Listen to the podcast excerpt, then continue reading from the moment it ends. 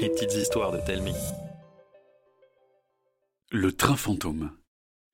Chez moi, on a des trains plein la tête. Papa est un grand champion du monde de modélisme. Maman parcourt le monde pour faire des reportages sur les trains. Moi, j'aime me plonger dans les archives de mémé.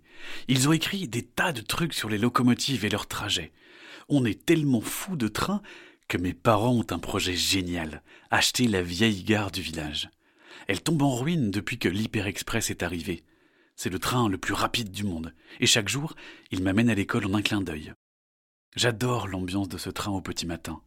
Tout est calme, un peu comme si tout le monde était encore en pyjama. Il y a ceux qui finissent leur nuit, la bouche ouverte, ceux qui plongent le nez dans un écran ou dans un livre, et puis ceux, comme moi, qui rêvassent en contemplant le paysage qui défile à la vitesse de la lumière. Mais ce matin-là, le train avait à peine démarré qu'il se mit à faire tellement froid qu'on soufflait tous des petits nuages. Les écrans des grands se remplirent de neige. Alors, pour la première fois, une vague de grognements s'éleva dans ce wagon si tranquille. Un fanfan Un fanfan Un fantôme Un monsieur terrorisé déboula et se jeta sur le contrôleur qui remonta l'allée. Il claquait tellement des dents que je ne comprenais pas ce qu'il disait. Tout le monde se leva, se regarda, et un brouhaha inquiet envahit le wagon.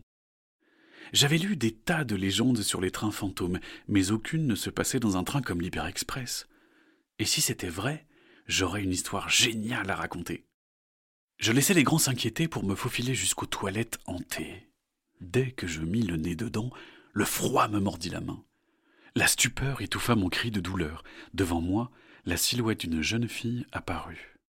Aidez-moi J'avais trop froid pour parler ou pour faire le moindre mouvement. Tout ce que j'arrivais à faire, c'était bouger les yeux pour lui montrer sa main sur mon bras. Le fantôme me lâcha aussitôt. Pardon.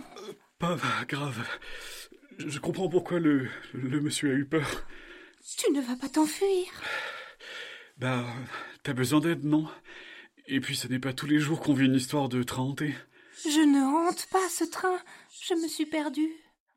Comment ça, perdu? J'ai pris le mauvais train.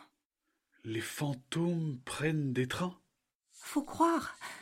Un grand monsieur en costume noir m'a dit de me rendre à la gare abandonnée pour prendre le premier train qui arriverait. Ah, Mais tu t'es trompé La gare où tu es allé n'est pas du tout abandonnée. Oh Mais comment je vais faire? Je ne veux pas rester coincée ici toute ma mort. Je crois savoir où se trouve ta gare. Somme, deux minutes d'arrêt. Somme, deux minutes d'arrêt. C'est là que je descends. Viens avec moi, on va trouver une solution. C'était pas croyable. J'allais à l'école accompagné d'un fantôme. Elle s'appelait Marie. Être à ses côtés, c'était comme être pieds nus dans la neige. Bizarrement, plus je restais avec elle, moins ça me dérangeait. Arrivé dans la cour, je m'assis dans un coin du préau et sortis l'almanach de Mémé, mon trésor. Il y avait noté toutes les informations sur les trains, les gares et des chemins de fer de la région. Alors? Je suis presque sûr que tu aurais dû aller à la vieille gare de mon village. C'est vraiment trop super. Encore en train de parler tout seul, le fou? Non, Virgile, je parle avec un fantôme qui a besoin de moi. La terreur s'avança, fut saisie par le froid et recula aussi sec. Vous approchez pas, les gars. Vous allez devenir aussi débile que lui. Heureusement, la cloche sonna. La terreur et son fan club s'en allèrent. À la récré, je rejoignis Marie dans un coin de la cour. Mais alors que je lui montrais une carte dans l'almanach de Mémé, Virgile me l'arracha des mains avec un sourire mauvais. Alors, l'idiot des trains Tu parles encore tout seul? Laissez-le tranquille Une bourrasque glaciale souffla Virgile qui tomba à la renverse. Tout le monde le regardait. Transi de froid, il se releva en essayant de faire comme si de rien n'était. Faut pas s'approcher de ce fou Vous avez vu ce qu'il a fait? Deux petits rigolèrent. Vexé, Virgile s'approcha d'eux et les poussa. Marie fonça sur lui. Un vent glacial balaya la cour. Elle l'agrippa par la manche. Il devint bleu de peur. Elle lui murmura quelque chose. Les yeux du caïd se remplirent de larmes qu'il s'efforça de retenir en reniflant. Et puis, Virgile s'excusa, sous le regard médusé de ses acolytes. Marie revint vers moi avec un sourire satisfait. Qu'est-ce que t'as fait? Une dernière bonne action avant de prendre mon train. Pour la première fois de ma vie, un trajet en hyper express me parut lent. Aussitôt à quai, on a foncé en direction de la vieille gare. Mais en apercevant ses premières pierres, j'ai ralenti aussi sec. Et si Mémé avait oublié une gare dans son almanach? Et si Marie restait coincée ici? Pour moi, c'était chouette d'avoir une amie fantôme. Mais pour elle. Moi, je ne pense pas que tu te sois trompé. Comment tu peux savoir? Je ne sais pas.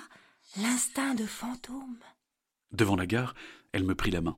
Sa froideur s'était changée en fraîcheur.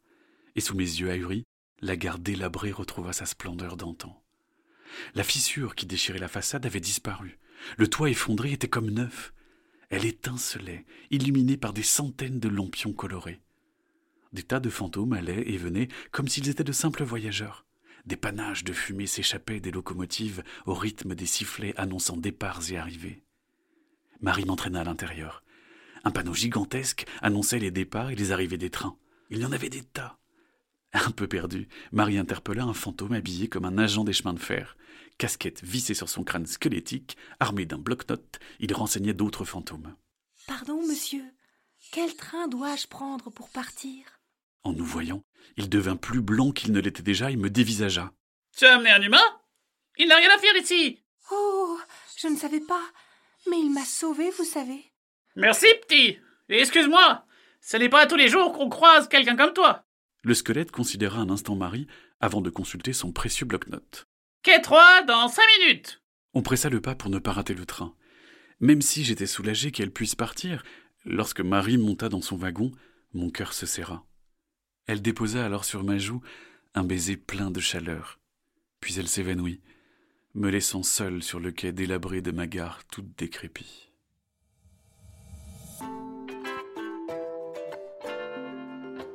Merci à Liam de nous avoir soufflé le thème de l'histoire. Vous aussi, vous avez une envie d'histoire? Dites à vos parents de nous l'envoyer par Facebook ou par mail. À la semaine prochaine